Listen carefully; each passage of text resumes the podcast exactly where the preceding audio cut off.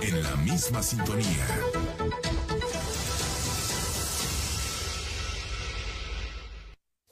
Ponte en contacto con nosotros. Teléfonos en el estudio 81 60 0071. Imagen informativa Monterrey. Seguimos con más esta noche, la tercera ola de COVID. Seguimos platicando de datos, de la situación que está prevaleciendo en el Estado. César Garzas, director de vinculación del Centro de Integración Ciudadana del SIC. César, buenas noches. Buenas noches, José Luis. Un gusto saludarte a ti y a todos los que nos escuchan. Gracias, César. ¿Preocupados? Pues preocupados y ocupados, mi estimado José Luis. creo que quisiéramos tomar este, este espacio para poder generar e invitar a la población a generar esta conciencia sobre que ya llevamos bastante tiempo en esta situación de pandemia, pero más allá de relajarnos o en su caso normalizar nuestra situación, debemos reforzar nuestras medidas sanitarias y la medida de sana distancia dentro y fuera de nuestro hogar ya que tenemos en el estado de Nuevo León eh, cuatro semanas en que llevamos un incremento en los casos. Por dar a lo mejor una comparativa, en el 2 de julio se presentaron 235 casos y el día de hoy tenemos 511. Tal cual como lo comentaste en el inicio de, este programa, pues realmente, por decirlo así, en estos días se ha casi duplicado y el detalle es de que la situación no eh, presenta que vaya a disminuir sino al contrario, que estamos creciendo estos números y pues de cierta manera vamos a, querámoslo ver como un retroceso en tanto que habíamos avanzado en días eh, o en meses anteriores. Y con ello, pues me creo que es muy importante poderles mencionar el siguiente teléfono, que es el 8122002828, donde podemos reportar situaciones de riesgo sanitario dentro de nuestra comunidad. Y me encantaría poderles mencionar, mi estimado José Luis, cuáles son las eh, medidas o las situaciones que pueden reportar en este número telefónico que es del Centro de Integración Ciudadana, que igual, eh, por comentarles, eh, nosotros hemos recibido, por decirlo, desde el marzo del 2020 al mes de, de julio del 2021, tenemos en riesgos sanitarios un 26% de reportes,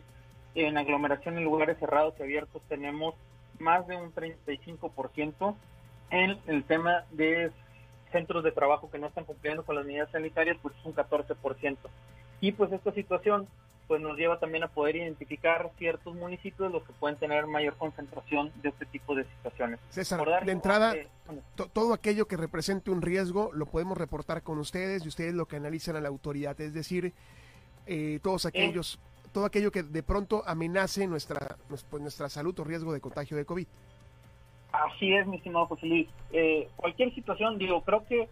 ya, tenemos el, suficiente tiempo y la suficiente repetición de las medidas sanitarias en las cuales podemos identificarlas, donde se cumplen y donde no se cumplen. Y de ahí partir a poder alzar la voz, porque de cierta forma, aunque nosotros en lo individual estemos generando todas las medidas, pues si hay personas a nuestro alrededor que no las están siguiendo, pues nos generan un riesgo hacia nosotros y obviamente pues a nuestras familias. Y son cualquier medio, cualquier situación que pueda poner en riesgo,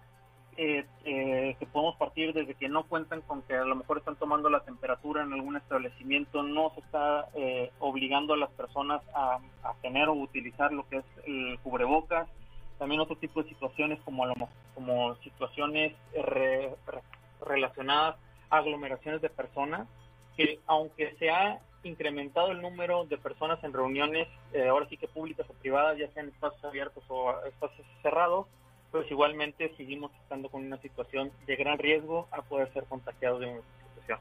También creo que cabe mencionar, mi estimado José Luis, que sí se ha estado presentando eh, una vacunación, pero hasta el momento solamente se encuentra el 23%. Y creo que día con día nos lo repiten que las personas que son de 18 años a 45 o, más años, bueno, 40, a 50 por decirlo así, son la población que tiene mayor número de contagios y son las personas que están propagando el virus. Y son los que nos estamos moviendo en la ciudad en transporte público, los que nos estamos moviendo a trabajar. Ahí está muy claro y más de la mitad de los 500 casos, más de la mitad hablamos de este grupo de la población, César, y, y lo platicábamos ahorita, el tema de vacunación sigue siendo a cuentagotas no entendemos este esquema, te soy honesto, lo, lo platicaba yo esta noche. hay 17 millones de vacunas que no se han aplicado, que ya llegaron a nuestro país y algo se tiene que hacer para acelerar este proceso de vacunación y que lleguen a esas personas que hoy se están moviendo y que hoy se están contagiando en el país. Sí, creo, que tú, lo mencionaste y creo que eh,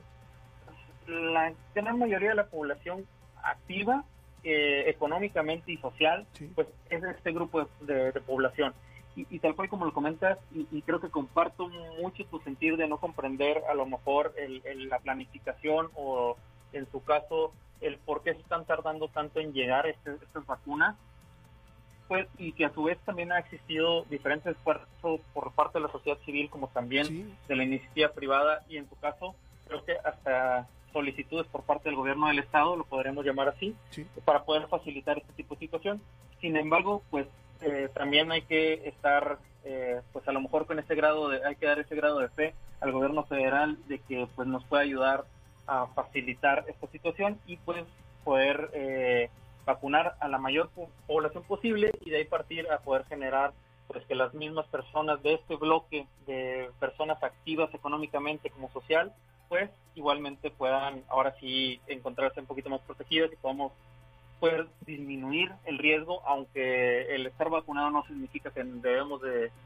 tener esa ya esa libertad, pero al menos puede ayudar y está documentado que pues reduce eh, las complicaciones que puede tener el COVID-19. Exacto, no, no, es que no nos vayamos a enfermar, quizás sí, pero no de, no de gravedad, ¿no? Y ahí tenemos la tendencia, muchos contagios, menos fallecimientos, afortunadamente van en otro sentido, lo cual quizá es el resultado también de que una gran eh, cantidad de la población, aquellos de adultos mayores que ya se vacunaron, pero el resto, insistimos, este resto de la población que mantiene este país laboralmente hablando, estamos hablando desde los jóvenes hasta una edad media de 45 años más o menos, pues son los que no están vacunados y no hay para cuándo, o sea, todavía falta mucho eh, y esa parte es la que nos preocupa, el que no se utilice, como ya lo decías tú también, a los estados, a la iniciativa privada, a la red hospitalaria también que hay privada, en fin,